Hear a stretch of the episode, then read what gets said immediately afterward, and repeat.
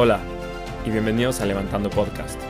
Yo soy Fran García y platico con los mejores inversionistas de Venture Capital en Latinoamérica para aprender de las mentes más brillantes de la región y poder entender cómo lograron levantar sus fondos.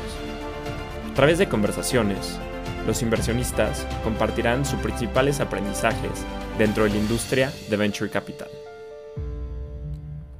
En el episodio de hoy, Agustín Rotondo, Managing Director de Wire Spam, nos cuenta sobre los incentivos dentro de un corporate venture capital, la capacidad de leer a otras personas, la empatía de operadores que se volvieron inversionistas. Además, nos platica de cómo los CVCs buscan sinergias y retornos financieros. Una de las formas en la que los fondos de venture capital apoyan a las startups de su portafolio es a través de alianzas.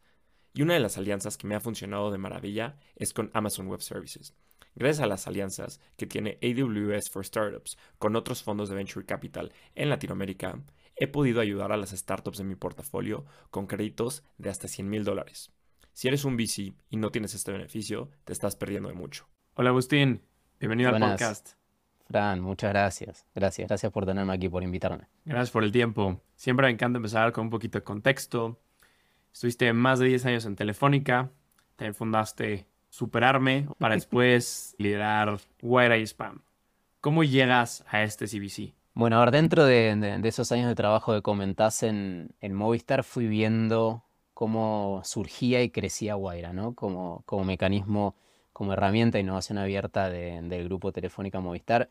Y la verdad que era imposible no sentirse atraído por esa, por esa potencia, ¿no? Los que, los que lo vimos nacer desde adentro Vimos cómo fue descubriendo su camino, entendiendo la corporación, qué era Guaira, cómo aprovecharlo de la mejor forma. Después de ahí cómo fue mutando hasta convertirse en un corporate VC. Y, yo creo que desde el minuto que me enteré que Guaira existía, quise, quise sumarme a ese equipo. Eh, tardé un tiempo, obviamente, fue una, una parte que fue evolucionando eh, y decantando, pero finalmente em, hace más o menos cinco años me, sumé al equipo de Wire Argentina. Lideré Wire Argentina como country manager ahí. Después de aproximadamente dos años em, empezamos a, transformar la forma en que trabajamos y nos regionalizamos. Entonces ahí eh, me pidieron que lidere Wire en Hispanoamérica, que digamos es todo Latinoamérica, salvo Brasil que está aparte. Y, y de allí que, que este desafío. Primero lo llevé desde Argentina un tiempito y después me mudé aquí a Bogotá. Estoy viviendo en Bogotá desde hace dos años, eh, así que soy testigo del, pujante ecosistema colombiano también. Y, bueno, muy feliz, ¿no? Muy feliz porque, porque la verdad que en este rol se aprende un montón todos los días de los emprendedores, de mis colegas también, y, es muy lindo, muy lindo trabajar de esto. Agustín, cuenta un poquito de Superarmy, cómo nace este emprendimiento, qué es lo que hacían, o sea, quiero entender un poquito, o sea, de dónde nace la idea. Mira, qué bueno porque no suelo hablar mucho de superarme. Eh, le, pusimos superarme, no superar mí, podría haber sido, pero me de microemprendimiento, ¿no? Esa era la sigla que, que, pusimos. Em, nada, eso partía más como una de, mi vocación social. Yo eh, de chiquito trabajé mucho con temas de solidaridad y demás, vinculado a actividades que hacíamos con mi colegio. Y cuando fui creciendo me fui dando cuenta que más allá de los temas solidarios en sí, había que trabajar sobre las bases, ¿no? Y, dar más oportunidades para, para poder igualar. Y, en esa época estaba eh, Yunus recibiendo el Premio Nobel de la Paz y demás, entonces vi en el microcrédito una herramienta muy, muy, muy potente, muy, muy poderosa, ¿no? Para, para empoderar justamente a las personas a que puedan desarrollarse. Y aprovechando esa, ese vínculo que tenía con, con, todas las actividades solidarias, empezamos a trabajar desde parroquias, desde sí, de parroquias que, que, estaban en, en, algunas villas de Buenos Aires. Villas le llamábamos a, a, los barrios muy humildes, lo que serían las favelas en Brasil. Y, y, empezamos a armar un programa donde a través de donaciones recibíamos dinero y dábamos créditos, microcréditos, a emprendedoras y emprendedores que tengan proyectos productivos. ¿no? La idea era que, que con ese dinero eh, compren un bien o un servicio que les ayudara a generar valor y a poder posicionarte desde, otra forma. Entonces, de hecho, no dábamos dinero, sino que ayudábamos a realizar esa compra. Y así es como tuvimos unas historias espectaculares donde no sé, eh, mujeres emprendedoras en general terminaron, no, nosotros no poníamos un filtro, terminaron siendo 95% mujeres, tal como lo decía Yunus, o sea, parecía de libro. Em, y emprendedoras terminaron, no sé, comprando gracias a nuestro crédito freidoras que hicieron que puedan empezar a vender en la calle empanadas y con eso después poner un local y luego le damos otro crédito para que con ese local puedan comprar heladeras y así. Y hemos, eh, hemos contribuido, en realidad, obviamente las protagonistas eran ellas, pero nosotros ponimos nuestro, nuestro granito de arena para que muchas personas puedan, puedan mejorar sus situaciones. Fue un proyecto muy, muy, muy lindo, muy reconfortante. Tuvimos varios años haciéndolo. Luego nos encontramos con, con algo duro que es que mm, los proyectos que, que son de voluntariado son muy difíciles de gestionar con los equipos, porque claro, nadie vivía de eso, ¿no? No era, no era nuestra fuente de ingresos, no nos dejaba nada de ingresos, era, era todo tiempo donado. Entonces, eh, cuando uno va creciendo y va teniendo más responsabilidades, compite con sus tareas del día a día y es muy duro, pero eh, nos terminamos encontrando que cada vez éramos menos y ahí lo dejamos, lo dejamos volar. Lo, pusimos en manos de otro, de otro equipo y dejamos que siga por su lado, ¿no? Eh, fue, fue todo un aprendizaje y fue, fue muy, muy gratificante. Pero queriendo que lo preguntás porque no suelo hablar de eso. Tenés inside information por lo que veo, porque tampoco lo cuento mucho. Sobre este aprendizaje que tuviste en toda esta experiencia, este emprendimiento social, ¿qué crees que has aprendido que te han vuelto un mejor inversionista? yo creo que sin duda hay, dos cosas, pero la, más relevante es la, la, importancia del emprendedor, ¿no? O sea, ante todo. Y ahí en, en esa realidad, tal cual como se ve en cualquier startup, el emprendedor es el sí, vamos a decir el 80%, dígole que el emprendedor, el equipo fundador, cuando es más de uno, es el 80% de, de, la apuesta, ¿no? Y ahí hemos visto cómo eh, emprendedoras eh, en ese momento que, no tenían nada, ninguna herramienta, pero, pero uno veía en ellas la, la, voluntad y la actitud, eran las que finalmente tenían su, su éxito y su progreso, ¿no? Y eso se traslada mil por ciento al ámbito de startups tecnológicas, ¿no? O sea, cuando un emprendedor, eh, cuando uno detecta un buen emprendedor, por más que tenga situación de contexto X o Y, va a salir adelante, ¿no? Y así es como luego en mi trabajo en Guaira fui viendo que las, o muchas de las buenas startups que teníamos, tuvieron que mutar el modelo de negocio tres veces. Y lo que estaban haciendo ahora no tenía muchas veces nada que ver con lo que habían iniciado, ¿no? Y porque son los emprendedores los que lo llevan adelante. Una vez Marcos Galperín en una, en una charla decía, justamente eso. El, emprendedor tiene que ser lo suficientemente resiliente, casi al borde de la testarudez, para llevar adelante sus proyectos con convicción. ¿no? Eh, y creo que esa es una, una de las virtudes.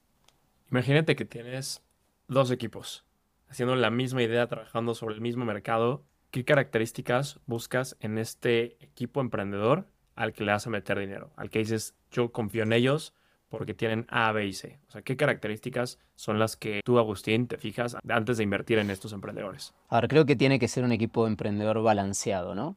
Y que cada uno entienda su rol. Creo que eso es fundamental. Cuando hay un equipo que, se superpone, termina siempre habiendo algo que sobra. En cambio, cuando hay un equipo que se complementa, creo que es la receta del éxito, ¿no? Después hay un tema, eso, eso en cuanto a los roles, hay un tema de mindset, de, de entender eh, cómo están posicionados esos emprendedores de cara a lo que están haciendo, ¿no? Yo creo que cuando les vibra algo relacionado con su pasión y lo muestran y lo ponen en, la práctica, uno lo lee eh, desde el día uno, ¿no? Cuando están dispuestos a ir más allá por esto, cuando están dispuestos a, poner parte de su, de, su alma en esto, ¿no? No, porque sea algo que de, exageración, pero sí ponerle eh, toda su, su background, toda su actitud, toda su, su conocimiento en salir adelante y eso te asegura que por más de que haya, digamos, obstáculos en el camino, van a seguir. Yo creo que esos son dos de las cosas principales eh, que vemos. Después, obviamente, hay shortcuts que te ayudan a, tomar decisiones. Cuando un emprendedor viene emprendiendo y ya tiene un track record, ahí es más fácil porque es más demostrable. Pero cuando te encontrás en la, en la, en la seed y estás apostando en esa primera etapa, casi que, que, esa conversación con el emprendedor y esas variables cualitativas son cualitativas, bien digo, son las que hacen la diferencia. Entrando ya un poquito al tema de Guaira. ¿Qué es Guaira Spam hoy en día y por qué es tan diferente a lo que era hace 10 años? Bueno, Guaira hoy es el corporate VC del grupo Telefónica Movistar. Em, está buena la pregunta porque fue cambiando mucho. inició, como te decía, hace, bueno, 12 años, yo estaba dentro de la compañía en ese momento, eh, como una aceleradora. Y yo creo que esto tenía mucho sentido en un momento, primero donde el, el ecosistema startup en Latinoamérica estaba un poco surgiendo. Si vemos qué existía en esa época, creo que estaba Endeavor, estaba Guaira y algo más. O sea, obviamente había algunos VCs, pero, pero, pero poco con ese nivel de, de apuesta por la región. Y mismo el corporate VC o la innovación abierta, o como, queramos llamarle, digamos, las corporaciones trabajando con startups, era algo muy nuevo, muy nuevo. O sea, em, eran pocas las corporaciones que lo hacían. Y quizás las únicas eran las de Estados Unidos o algunas muy avanzadas de Europa. Entonces, fue una súper apuesta de, Telefónica Movistar en ese momento, pero con tan poco eh, un conocimiento total de a dónde se estaba metiendo y por qué. Entonces, ese aprendizaje de entender, bueno, va, primero vamos a ir con una aceleradora, a hacer batch de muchas compañías, a ponerle una, apuesta eh, financiera pequeña, a tener una participación minoritaria, que eso la corporación no lo entendía. Pero ¿por qué? ¿Por qué estamos haciendo esto y, adquiriendo un 5%, un 7%? Es una locura. Tenemos que tener el 30, el 40. Si no, ¿para qué lo hacemos? ¿no? Eso es muy mindset de, corporación. Y forjando esa, mm, esa discusión interna eh, de cómo entre una corporación y una startup puede surgir una relación que, haga crecer a las dos partes, ¿no? Sin, sin eh, adquirir, sin abarcar, sin porcentajes mayoritarios. Entonces en ese momento empezamos a aprender y cuando empezamos a invertir, empezamos a tener las primeras camadas de startups. Hablo en primera persona, yo estaba en otro rol, pero soy Wire, así que hablo en, primera persona. Nos fuimos dando cuenta que eh, no le estábamos sacando el mayor provecho. ¿Por qué? Porque teniendo una corporación como Movistar detrás, con operaciones en, decenas de países y, no sé, creo que tiene 400 millones de clientes en todo el mundo, más allá de la inversión, el verdadero valor está en conectar a la corporación con el emprendedor. Y para que eso suceda, no puede ser una startup que esté en esa primera etapa, porque si no la, la, la ahogás, la matás. Si vos le pones a una startup que está recién en ese primer eh, stage, el peso de darle servicio a un gran proveedor como es el grupo Telefónica Movistar, o como es el cliente, un gran cliente de Telefónica Movistar, que es lo que estamos haciendo ahora, se ahoga. Entonces, nos fuimos dando cuenta que las que lograban eso eran las que iban transitando todo el camino y, eh, ya estaban más maduras. Entonces, para, para hacer un shortcut a eso, lo que hicimos es, bueno, empecemos a invertirlas un poquito más adelante. No vamos al, pre-seed, a, ese estadio donde hay una idea y está el PowerPoint eh, y quizás está el MVP, pero, pero ahí, si no, vamos a un estadio donde ya estén con un producto con Product Market Fit, o sea, que tengan bien identificado su cliente y el cliente tenga bien claro el valor que esa startup le da y donde nosotros no seamos su primer gran, gran cliente, su primera gran cuenta. ¿Por qué? Porque estamos convencidos que ahí es donde realmente podemos conectarlos de una manera más creíble, más fácil. Y así fue ese cambio lo, formalizamos, fue gradual, pero lo formalizamos hace cinco años, yo más o menos estaba entrando ahí a Guaira. Aumentamos el ticket, pasamos de 50 a 400 mil eh, dólares eh, máximo. Em, empezamos a ver que no solamente sean tecnológicas, que antes era como un scope muy amplio, sino que tengan ese potencial de trabajo con Movistar. Ahí hay dos, dos formas de hacerlo o que le vendan el servicio potencialmente a Movistar, que es una gran opción ser proveedor de Movistar en cualquiera de, de los países en los cuales trabajamos, o que Movistar pueda revender el servicio de esa startup a sus clientes, sobre todo B2B. Funciona muy bien en B2B. Y, ahí, claro, cambiamos la tesis, cambiamos la forma de invertir. Es, parecido pero distinto. Es decir, vamos a ir un poquito más allá y ser un poco más específicos en qué buscamos. No, no quiere decir que invertamos ahora en cosas relacionadas con las telecomunicaciones. No, de hecho invertimos en de todo. Pero sí algo que sea vinculable de alguna forma con la corporación, porque si no yo me convierto en un inversor más y no tiene mucho sentido. Mi ticket es chico, como que no le agrego mucho valor a la inversión, al, al startup. ¿Qué pasa cuando estás viendo una startup que te encanta, ¿no? Que dices, estos la van a romper en este nuevo sector, pero no hacen nada de sinergia con Telefónica. ¿Qué haces? Bueno, tenemos ahí un, slot reservado para esos casos, que son las, eh, le llamamos tech bets. O sea, cuando algo se nos va de tesis, nos permitimos eh, invertirlo de todas formas como una apuesta, ¿no? Una apuesta a largo plazo.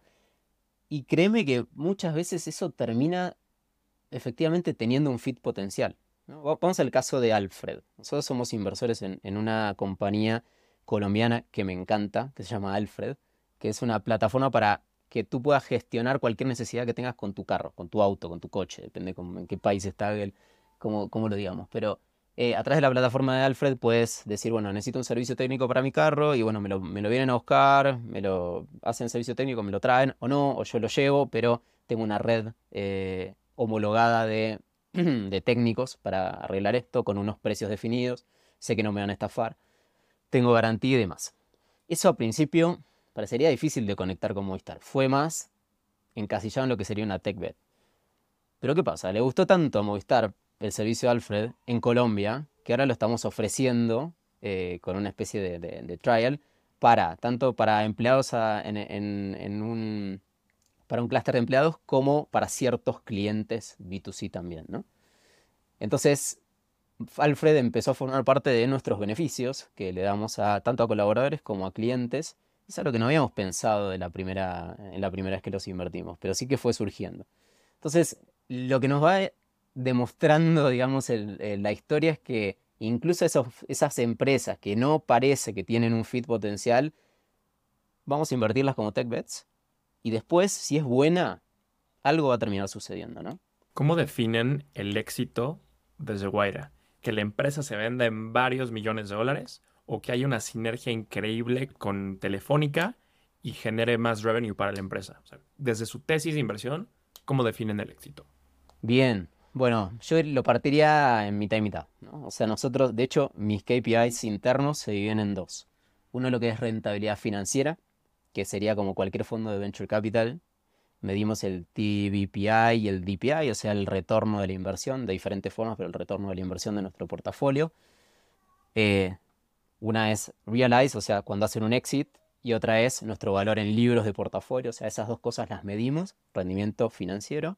Y por otro lado, rendimiento estratégico, ¿no? Mitad y mitad con igual peso. Rendimiento estratégico, esto, que hagan negocios nuestras startups con Movistar, con clientes de Movistar, con partners de Movistar, con el universo. Es decir, agregarle nosotros valor a esa compañía más allá del dinero y que ellos puedan agregar valor a la corporación también más allá de, esta rentabilidad financiera que vamos a hacer.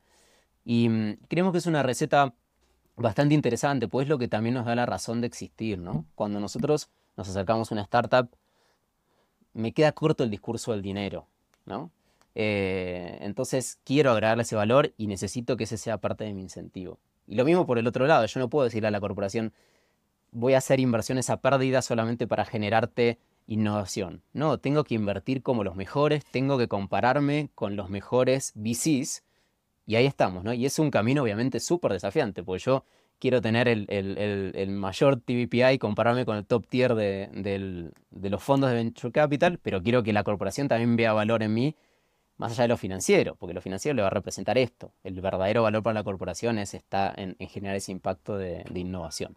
Pero así nos manejamos, con, con ese doble ese doble objetivo. De tu experiencia en Guaira, ¿qué crees que le hacen falta a otros corporativos en México o en la región para que den el salto y lancen su corporate venture capital? Bueno, hemos visto que post pandemia aumentó muchísimo el interés de las corporaciones por, por meterse en la innovación abierta, ¿no? O por empezar a relacionarse de alguna forma con startups. Es como que se empezaron a dar cuenta que muchas eh, el, tiempo de vida que tenían era, era mucho más corto que el que pensaban, ¿no? Eh, porque la transformación digital se aceleró muchísimo y demás.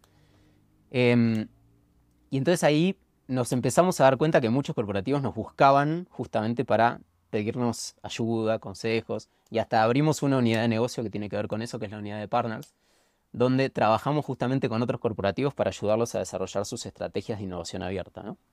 Y ahí lo que vemos es que el, mayor, esta es una opinión casi personal mía, ¿no? Pero uno de los mayores desafíos que tienen las corporaciones es que el top management entienda a dónde se está metiendo cuando empiezan a trabajar con startups. ¿Por qué? Porque em, trabajar con startups puede ser una idea muy cool, fancy, eh, divertidísima, eh, que nos ayude a posicionarnos como una empresa muy cool y, con una marca fresca para nuestros clientes.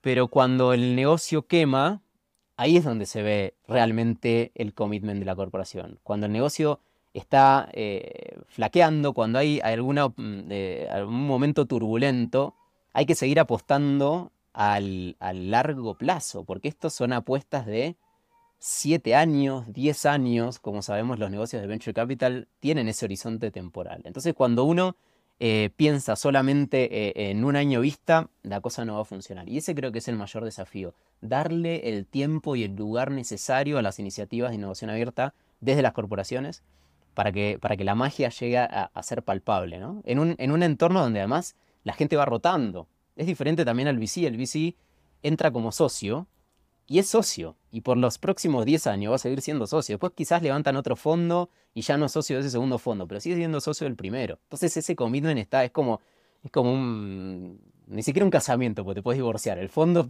casi que no te puedes divorciar. Cambio con la, con la corporación es distinto. Sos un, un, empleado, un colaborador y el día de mañana vos no vas a estar y va a estar otra persona, ¿no? Entonces lograr ese sostenido commitment es un gran desafío. Es un desafío. Ahí sobre esta misma estructura del corporate venture capital, o sea, tradicionalmente un VC levanta el capital de tus LPs, que son tus inversionistas en el fondo. Generalmente se usa un 220, 2% de management fee por 10 años, 20% de carry para los gestores del fondo. En un corporate venture capital, ¿hay alguna estructura similar de incentivos para los GPs, un management fee? O sea, entiendo que pues es un single LP y este single LP viene de, en, su caso, de Telefónica. O sea, ¿cómo, cómo es la estructura de, desde Guaira? Si nos, si nos puedes contar un poquito de esto. Ese es todo un tema, ¿no? Y es un tema que a las corporaciones además nos cuesta mucho, o a los fondos de corporate VC nos cuesta mucho hablar. Yo te diría, hay diferentes formas de encararlo, pero siempre cruje la dinámica de retribución de un fondo con la de una corporación, porque son distintas por naturaleza, ¿no? Pensá que una corporación uno cobra un salario y cobra un bono. En el, en el, en el VC uno cobra un salario más bajo y cobra un variable, casi como si fueras un comercial, pero un variable, un variable atado a largo plazo. Entonces, hay diferentes formas de solucionar esto. Algunos, eh, algunos corporativos hacen como un shadow, em, sí, una especie de, esquema shadow, donde cuando tú haces un exit, por más de que vos no seas socio, te dan un porcentaje atribuible a lo que vos hubieras cobrado si hubieras sido socio, ¿no? Em, nosotros hacemos una mezcla, ¿no? Una mezcla entre un bono de una forma, pero es algo que yo te diría que está entre los principales problemas que tenemos los corporate VCs a la hora de gestionar y retener talento. ¿Cómo competimos con, eh, con la industria en general, ¿no? Quizás ahora, en este, en este contexto donde están los fondos, digamos, transitando un... Los que levantaron dinero ya lo tienen, pero los que están levantando están transitando un momento más difícil. Entonces quizás esto a los corporates ahora nos da como nos posiciona desde otro lugar. Porque al tener un single LP y ser nosotros una parte muy pequeña de todo en general del, del PNL de una corporación, es como que no, eso no nos afecta tanto. Y eso hace que los que estamos trabajando adentro, digamos, no, no nos llame tanto irnos afuera, por así decirlo. Pero hace un año y medio era muy, muy difícil porque nos querían robar la gente todo el tiempo, con un esquema variable muy distinto. Entonces, em, uno trata de, eh, desde la corporación, de incentivar con las herramientas que tiene, que son distintas a las de un venture capital, eh, y eso es muy ad hoc de cada situación, de cada corporación. ¿no? Pero lo que te quiero transmitir es es un tema súper relevante, muy poco hablado en los corporate VCs, el tema de la, de la retribución y el, el, incentivo. Mi formación de economista me dice que todo es alinear estos incentivos. Y claramente en un VC están de una manera alineados, a menos que seas un VC enorme. O sea, aquí es opinión personal, no sé, tienes 3 billion dollars en AUM, entonces con tu 2% de management fee, pues ya tu incentivo para tener este carry pues baja, honestamente. Entonces tienes que llegar a alinear estos incentivos. Y la parte de un corporativo lo dices muy bien, o sea, tienes que alinear estos incentivos. ¿Crees que puede haber corporate venture capitals relativamente independiente del corporativo, o sea, que el corporativo es el single LP, pero que este decision making sea un poquito más independiente, más ágil en ese sentido? Es una de las recetas, sí. sí. De hecho, la forma más fácil de lograr un esquema de retribución a nivel VC es separarlo lo más posible del corporativo y casi que sea un ente independiente. ¿Qué ganas ahí? Eso, ganas competitividad con el mercado, retener el equipo y el commitment a largo plazo porque son también socios. ¿Qué perdés? Estás más desconectado de la corporación. Entonces, si uno de tus dos, de, tus dos objetivos es el, el, retorno estratégico que te hablaba, va a ser un poco más difícil. Pensá que, no sé decirlo así, pero todo lo que es externo a la corporación genera anticuerpos. Eso es, no estoy hablando de Telefónica, estoy hablando en general de las corporaciones. Yo soy, mi mail es arroba telefónica, entonces yo no genero anticuerpos para la corporación. Ahora, sé de otros corporativos que ya hay, hay, hay diferentes visiones, no por el, el, arroba, ¿no? Pero sí al ser nómina distinta, incentivos distintos, forma de, cobrar distinta, no lo ven como parte de la corporación y ese, esa forma de vínculo estratégico es un poco más difícil, ¿no? Pero de vuelta, es un trade-off. Yo creo que todo se trabaja al final a través de las personas, ¿no? Son los líderes de cada uno de los equipos los que van a lograr que esa magia suceda o no. Si estás dentro de la corporación, mantener motivado el equipo. Si estás separado, poder eh, no generar esos anticuerpos y, poder generar ese retorno estratégico, ¿no? Hay algunos que directamente el retorno estratégico no lo buscan. Conozco muchos VCs, corporate VCs, que el hecho de que sean corporaciones es anecdótico. Ellos tienen un single LP, que es la corporación, y invierten como cualquier VC y quieren retorno financiero y quieren posicionarse de esa forma. ¿no? Hasta les da como cierto rechazo que les digan que son corporate VCs. Eh, hay mucho de eso. Pero nuestra receta no, nuestra receta es distinta. Nuestra receta es, somos muy de la corporación, queremos aprovechar todo lo que la corporación nos da para eh, ganarle valor o darle más valor a los emprendedores. Claro, es un trade-off entre retorno financiero, pero también quieres esta sinergia con la corporación, porque la corporación está invirtiendo por algo para tener estas sinergias, pero no puede salir tanto. Entonces ahí se vuelve como qué tan alejado estás. Es como una banda, ¿no? ¿Qué tan alejado estás de eh, buscar puro retorno financiero o pura sinergia? Y pues hay varias estrategias ahí. Agustín, ¿a qué fondos de Corporate Venture Capital admiras? A nivel mundial? Es buena pregunta. Sabes que realmente, y, no es para sacar pecho, pero creo que Guaira es de los que mejores lo hacen en el mundo. Y sin duda los. Por eso fuimos.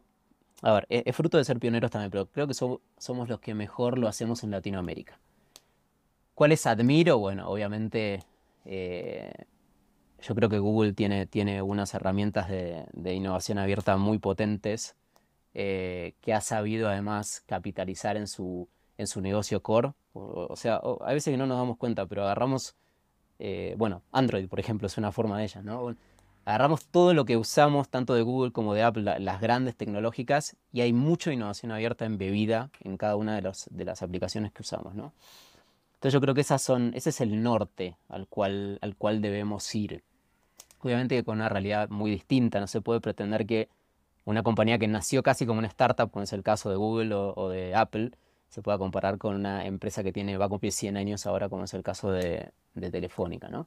Em, pero sí, yo creo que admiro, admiro a, esos corporativos que, casi son nativos digitales y han sabido a su estrategia incorporar las herramientas de corporate VC casi desde el inicio, ¿no? Entonces ahí pienso en, Google, pienso en Amazon. Eh, hay otros que lo han sabido hacer muy bien sin, sin ser nativos también. Eh, como es el caso de Cisco también, o, incluso algunas telcos como Verizon, por ejemplo, que, son referentes allá en el mercado americano. ¿no? Eh, esos son los que, los que nos inspiran y después debo reconocer que en LATAM hay, hay compañías y hay equipos que, admiro y que, que, le tengo mucho cariño, como es el caso de Mercado Libre, Meli Ventures o, o Meli Fund, lo ha hecho muy bien, de vuelta, con una forma muy específica de trabajar, muy alineado a los intereses propios que tiene Meli. Em, el equipo de, em, defensa de, Javier me parece que están haciendo un trabajo espectacular también. Han sabido encontrar su forma combinando inversión directa con, inversión indirecta. Em, y después hay varios, hay varios que están, que están trabajando con nosotros en muchos frentes y que, y que les tenemos mucho cariño. ¿Qué opinas justo de esta inversión directa en startups e inversión en fondos. O sea, tener, tener un mix, ¿no? Generalmente Pues yo creo yo te diría de lo que de mi experiencia, me corrige si estoy mal, la mayoría de los CGCs invierten en fondos. O sea, ¿qué opinas de esta estrategia híbrida? ¿O a ti te gustaría full startups o full fondos? ¿Cómo lo ves? Yo creo que invertir en, en fondos es una buena forma de empezar a meterse en el negocio a, a menor riesgo. ¿no? Hay muchos que lo que han hecho bien es comenzar invirtiendo en fondo y, de manera directa ir, poniendo un equipo que vea cómo, cómo es esa inversión y de manera directa empezar a hacer algo muy tímido y luego seguir aumentando y después se transforman en foco directo con algunas inversiones en fondos, digamos, eh, tipo satélite.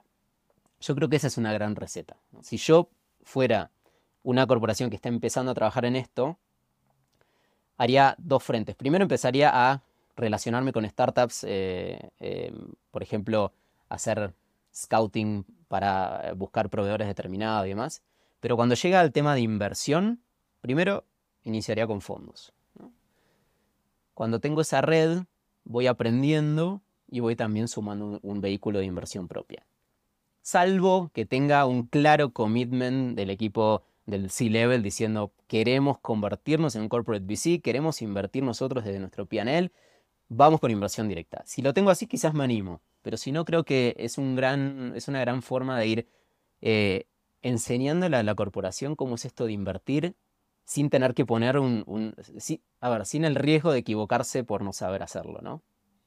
Entonces, eh, nosotros también tenemos, de hecho, vehículos de, de inversión a través de fondos que lo manejamos desde España, que se llama Telefónica Ventures, y, nos sirve también para tener más, más eh, reach, ¿no? para poder tener más llegada a más startups que después terminamos vinculando con la corporación. Entonces, eh, yo creo que no son estrategias excluyentes y creo que tiene sentido empezar por una y después ir ampliando hacia la, la inversión directa. Cuando inviertes en startups, al principio me comentabas que el equipo es clave, ¿no? 80% del equipo.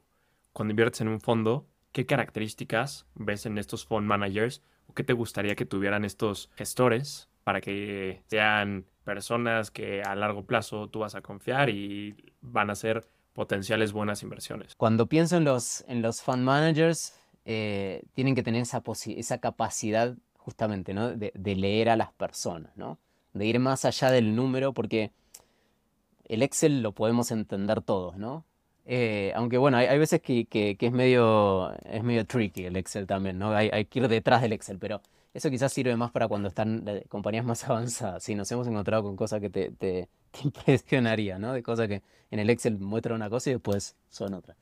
Pero esta capacidad de leer a las personas, creo que es un... Hay parte que es casi innata.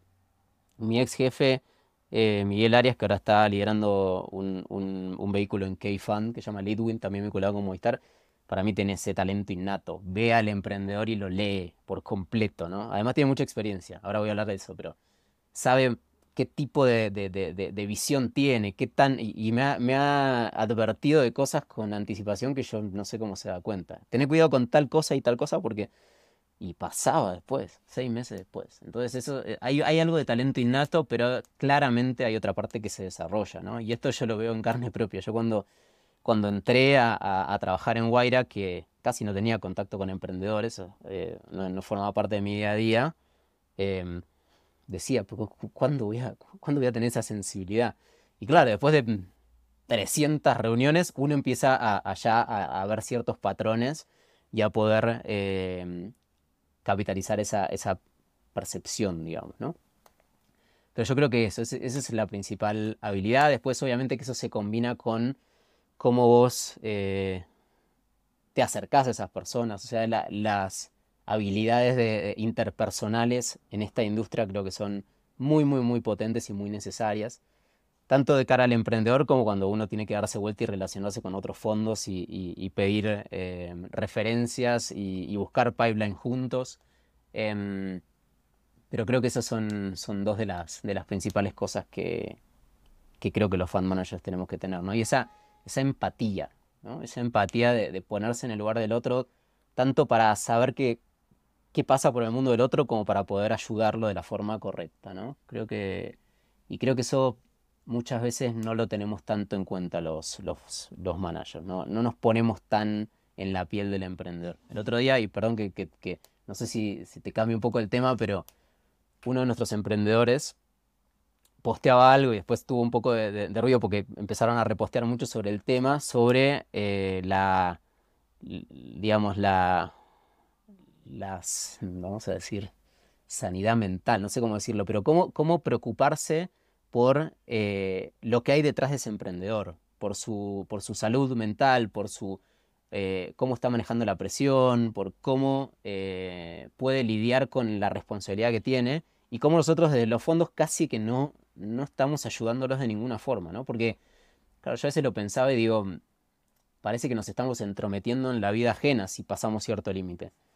Y los, lo que me decía este, este founder es, no, nosotros necesitamos apoyo. O sea, tenemos sobre nuestros hombros un peso que eh, no estamos preparados. O sea, es un, es un, aprendizaje y quizás lo tenemos, lo tuvimos en, en un año, pasamos a tener 100 empleados pasamos a, tener 100 familias que dependen de nosotros eh, y es, es duro y no sabemos cómo hacerlo. Entonces creo que tenemos ahí en la empatía una gran oportunidad nosotros los inversores todavía por trabajar con, con, todo el ecosistema, ¿no? Y hay varios que lo están empezando a hacer.